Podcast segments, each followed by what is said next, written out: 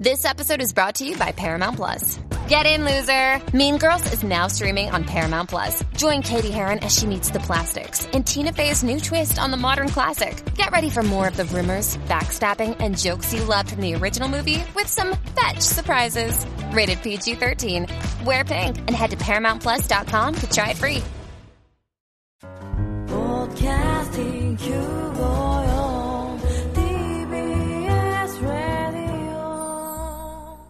TBS ラジオ、ポッドキャスティングをお聞きの皆さん、こんにちは。安住紳一郎の日曜天国、アシスタントディレクターの刈谷陽子です。日天のポッドキャスティング、今日は320回目です。日曜朝10時からの本放送と合わせて、ぜひお楽しみください。それでは、10月27日放送分、安住紳一郎の日曜天国、番組開始から10時31分までの放送をお聞きください。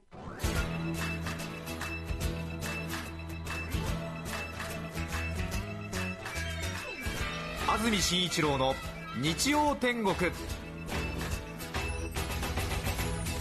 おはようございます。10月27日日曜日朝10時になりました。安住紳一郎です。おはようございます。中澤由美子です。皆さんはどんな日曜日の朝をお迎えでしょうか？さてスタジオのある東京港区赤坂上空は綺麗に晴れ渡っています。はい。いい天気ですね。いい天気ですね。風が少し強いですけれども久しぶりに青空を見たような気がいたします。雲一つない青空が抜けるように広がっています。はい。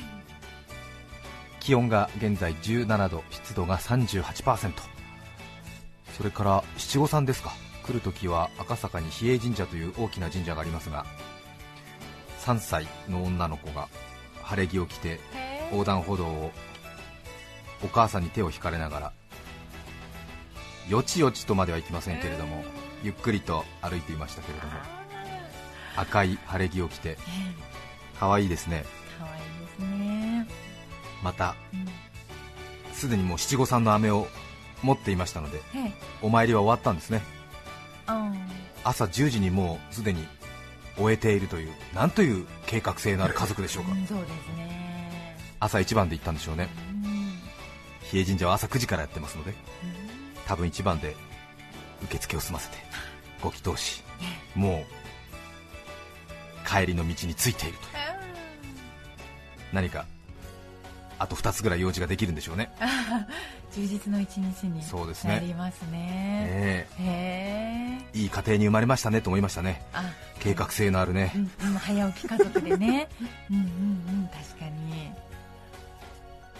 近くの神社でお寺で七五三お参りの方今日は見かけるのではないでしょうか。今季節なんですよね。そうですね。11月を迎えますからね。うん。それから先週の日曜日はフランチャイズタウン千葉県館山市からの公開放送でした。はい。館山市の皆さんはじめたくさんの方にお世話になりました、はい。改めて御礼申し上げます。ありがとうございました。ありがとうございました。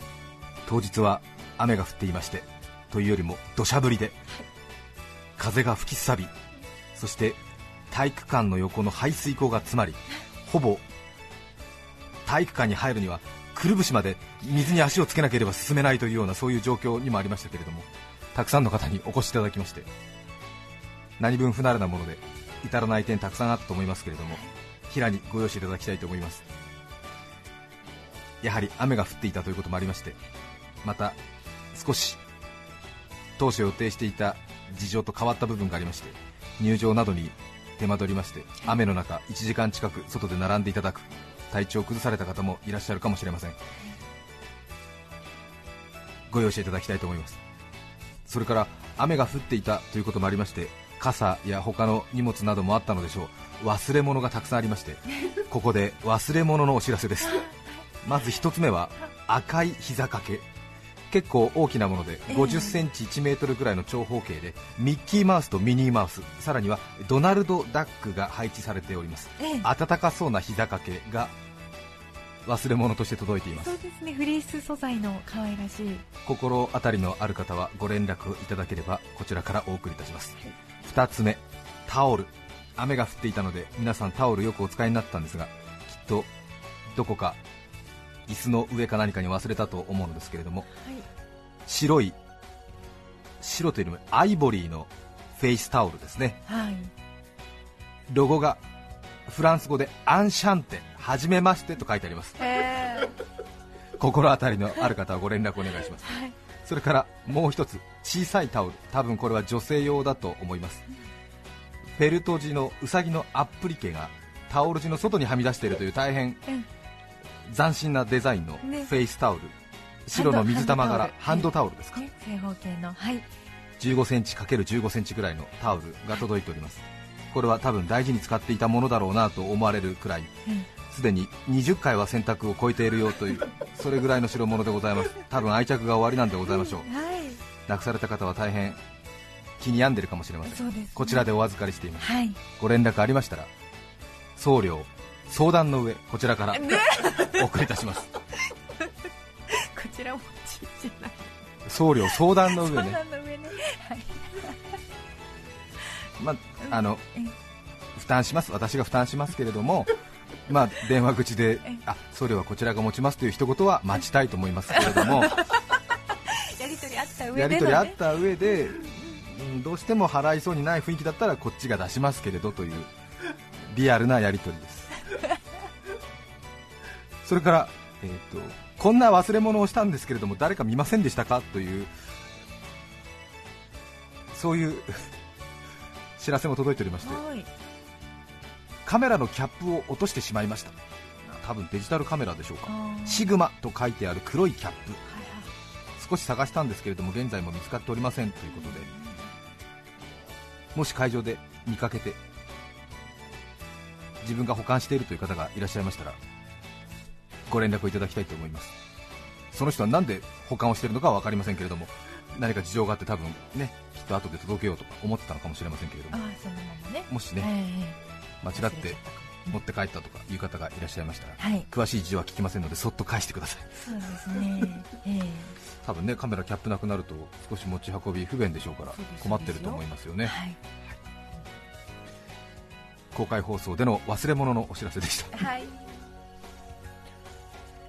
それから今日はスペシャルウィークになります。サンクスウィークと呼んだりもしますけれども2ヶ月に一度行われております聴取率調査週間に今日は当たっています。テレビでいうところの視聴率ラジオでは聞き取ると書いて聴取率と読みますが2ヶ月に一度計測をしています、はい。今日はその日ということです。プレゼントが豪華になって普段よりもお客さんを引きつけようという作戦でございます。日曜天国も豪華なプレゼントを用意しています。はい。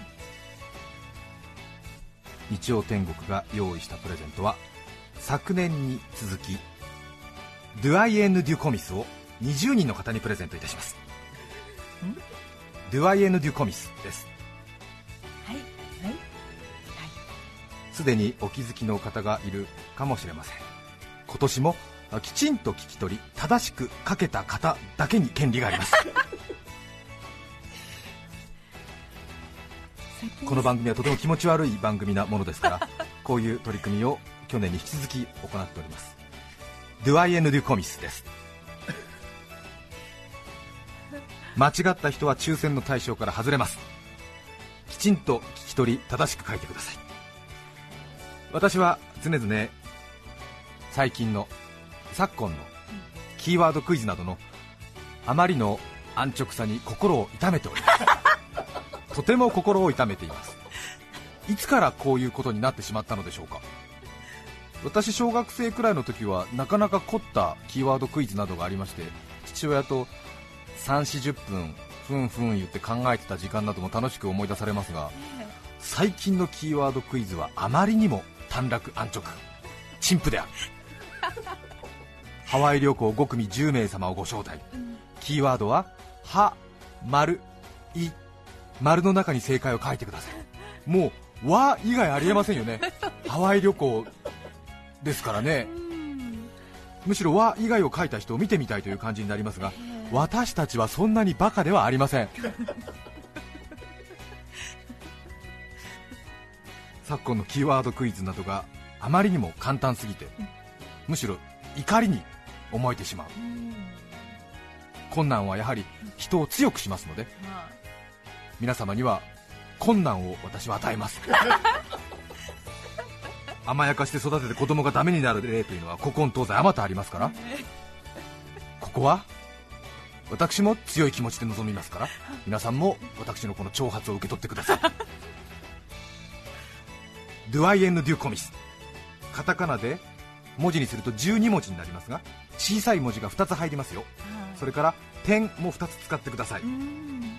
ドゥアイエンヌペンデュテンコミス。正しく聞き取りメールの人はそれを活字にしてドゥアイエンヌテンデュテンコミス希望などと書いて送っていただければ抽選の対象になります。ファックスの人は自分で書くのです。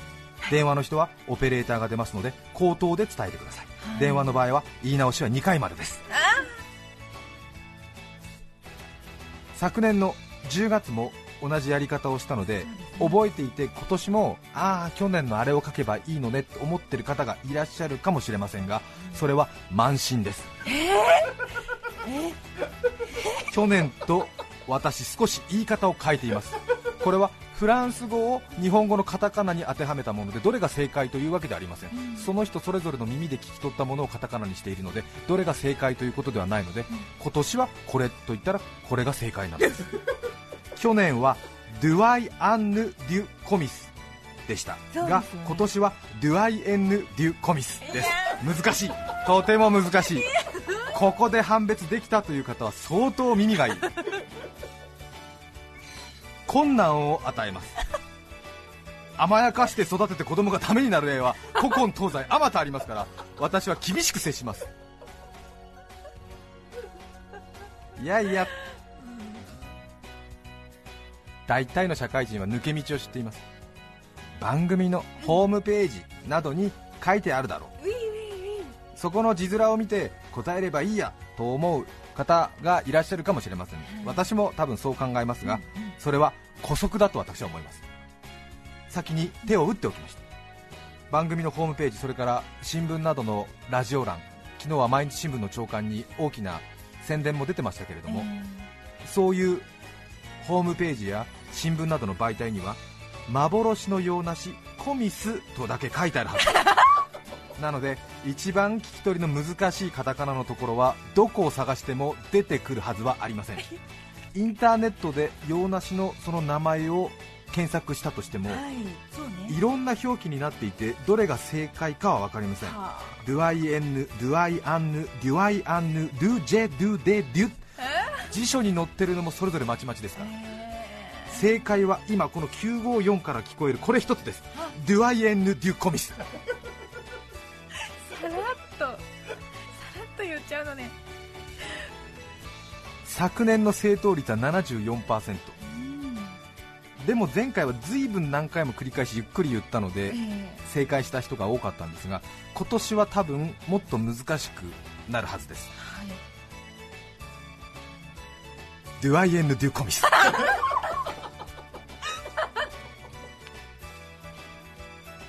カタカナの聞き取りはそもそもとても難しい。改めて皆さんも気づくはずです日本に暮らし日本語を毎日使っていてもその能力は千差万別。練習しかないのです。カタカナ表記の会社に勤めていて自分の会社の名前で領収書をもらおうと思って店員さんに宛名を伝えるのに一苦労というそういう場面が多いかもしれません。これは結構聞き直されたり間違った名前で領収書を書いてもらったりする経験ってのはありますよね難いしいですよね。えええカタカナを聞き取ってそれを文字にするっていう作業はとても難しい。そもそもカタカナ表記の日本語はあまり学校では教えてくれないんですね。キャキュキョとかシャシュショチャチュチョニャニュニョビャビュービョとかギャとかピョなどの陽音の入る濁音とか半濁とかいろいろありますけれどももともとは漢字中国から入ってきた漢語の読み仮名に使う場合流々ととか春巡するとかそういう場合もしくは大和言葉にあったものは確か33くらいの陽音で賄っていたんですね、あの漢字にある読みはそれぞれ相当する日本語の表記っていうのがひらがなの一覧表に載ってるんですけれども中国から入ってくる言葉だけじゃなくて昨今は当然イギリス、フランス、ドイツさまざまな国から入ってきて新しい表記がどんどんどんどんと必要になってそれを毎日毎日考えて市民権を得てそして自分が使えるようになっていくっていう時間をここ30年ぐらい皆さんは繰り返しているんですよね、自意識はないとしても。なのでディズニーとかアウディの車とか、でに小さい「い」を続ける表記、今、ごくごく皆さん普通に使ってますけども、これは多分学校では習ってないですし、ひらがなの一覧表にも載ってないんですよね、えー D だけですもんね、えー、ディとかないですね、ディ、ディ、ジュ、ディ、ドゥってならないですよ、D だけですよね、小さい「い」がつくダジズデドって、はい。え確かに手に点々にちっちゃいー、いいですね。うん。の場合は多分英語の DE に相当するもしくは DI とか DY に相当するカタカナを探してて編み出されたものなんですよね、えそうですね。ああそうな。なのでこの表記は多分社会に出てから皆さんが各々どこかで身につけてるんですね、はあ。まあ、当然今も使えないという人いますけどね。デズニー、うん。アブデええいう方いらっしゃいますしそれを別にあの非難するつもりはありませんけれども、えーなので習ってないんだけれども社会に適応している最中にどっかで覚えたんですね、はいそうですね。そういえばそうなんだ。日本語は大変便利にできているのでとてもよく恐ろしく変化をしますよね、うんうんうん。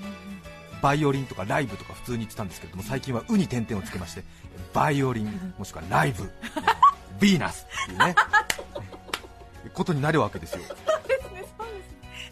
それがバイオリンとバイオリンの違いを聞き取って「歯に点々にするか「う」に点々にするか、うん。当然「う」の点々なんてのはひらがなの一覧表載ってないですからね。ですからね。えあ、え、う、え、おになっちゃうわけですよね。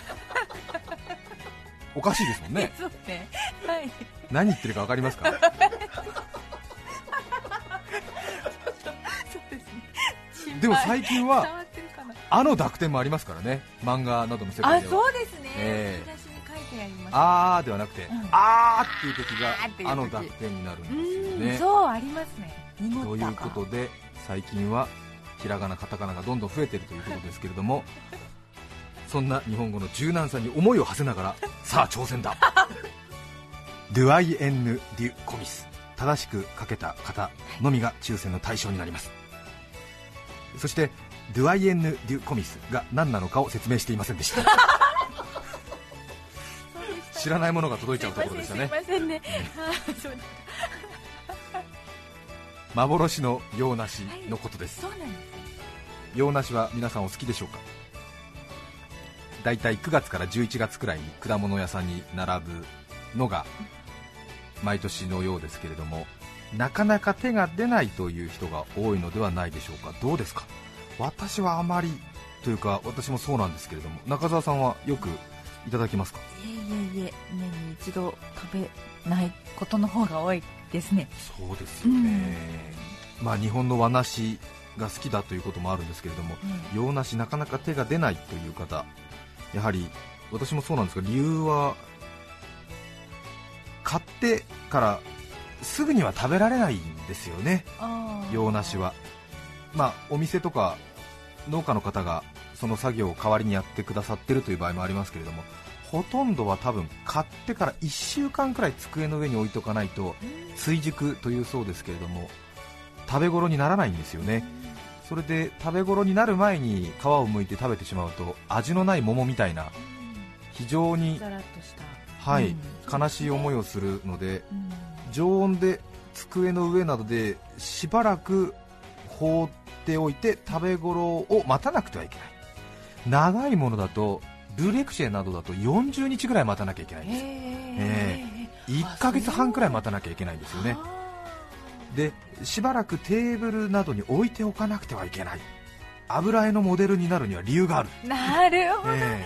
この手間のかかる感じを楽しめる人でないと洋梨の世界はいけないんですよね、ええ。そうだったのか。ある程度の生活の余裕気持ちの余裕。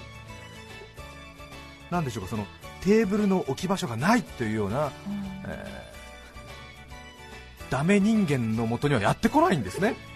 いますでしょテーブルの上が。もう乱雑で。もう何でもノートからペンからペン立てから花瓶から新聞からスーパーの袋から税務署の書類からカードの書類からなんか飲みかけのペットボトルかなんかいろいろ置いてる人いますけれどもそういうテーブルの置き場所がないというような民のもとにはやってこないのですよ。あとはこう何か食べ物を置いておくと知らないうちに家族の誰かが食べちゃうというような そういう民度の低い家族のもとにもやってこないわけですよ。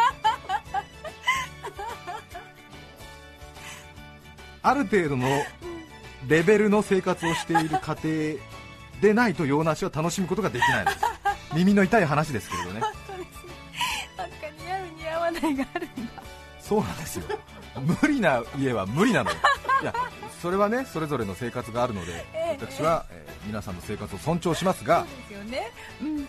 現実を申しますと洋梨を食べられる生活をしている人と無理な家があるんです。これはあの仕方ない。無理なんだ。か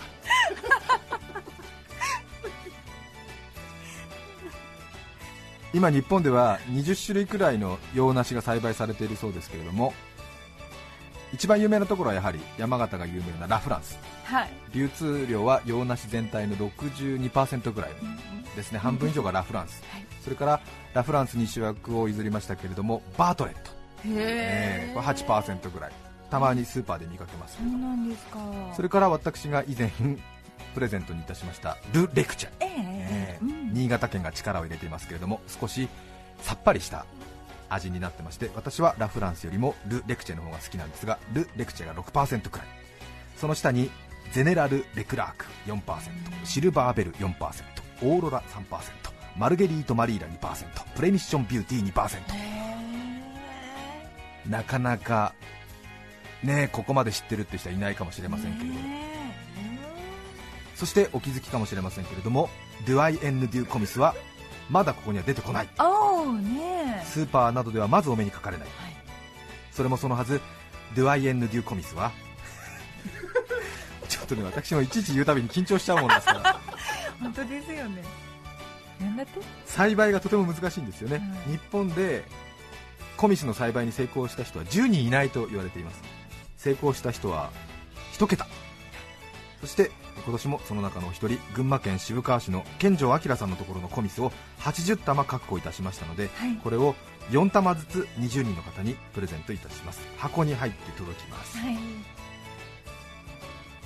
1玉1000円ぐらいしまして大変に甘さに特徴があるということで1玉食べるとレディー・ボーデンホームサイズ並みの満足度と言われていますが、とにかく一生に一度食べられたらラッキーと言われている果物です。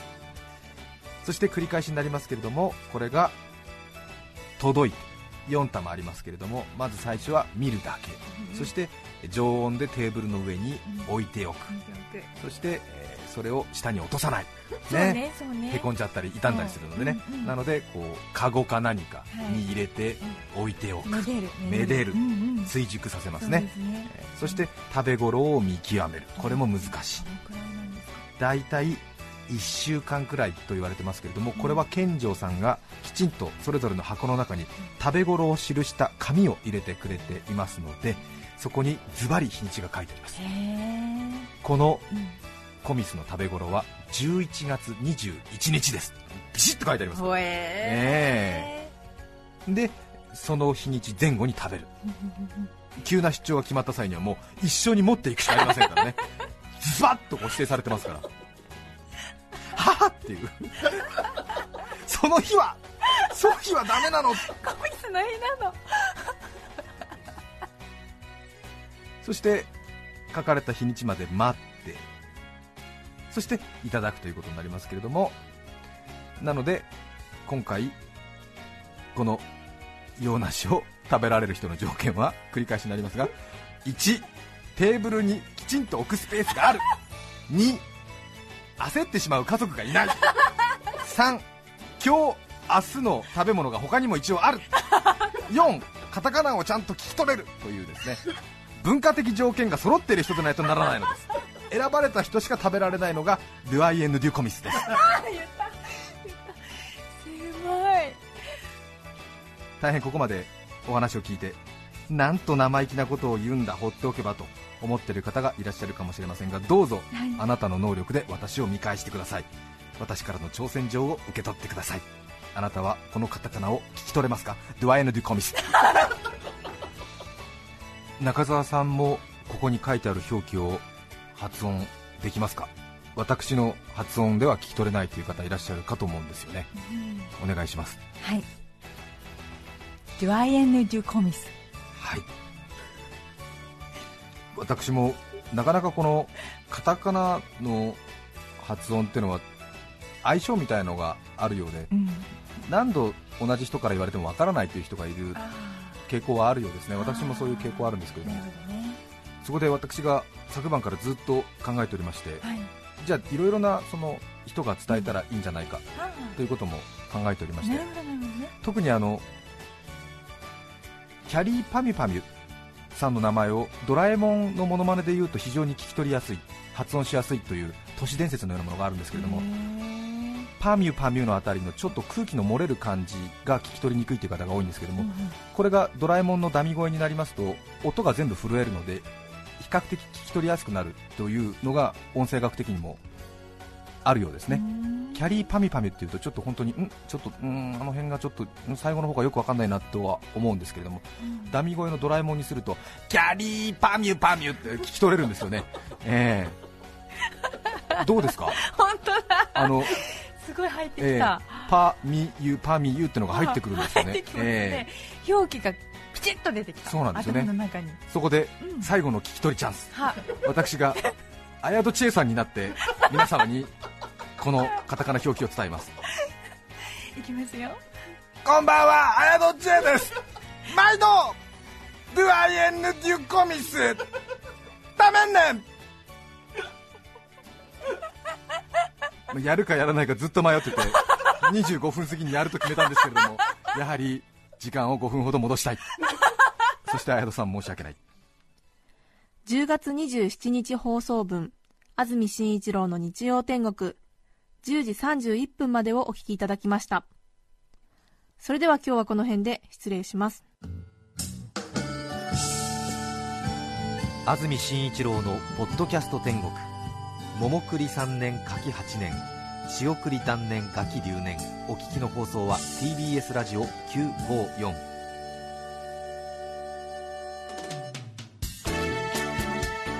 さて、来週11月3日の安住紳一郎の日曜天国、メッセージテーマは、自分の中のルール。ゲストは山形出身のシンガーソングライター、朝倉さやさんです。それでは来週も日曜朝10時、TBS ラジオ954でお会いしましょう。さようなら。安住紳一郎の「ポッドキャスト天国」これはあくまで試供品皆まで語れぬポッドキャストぜひ本放送を聞きなされ TBS ラジオ954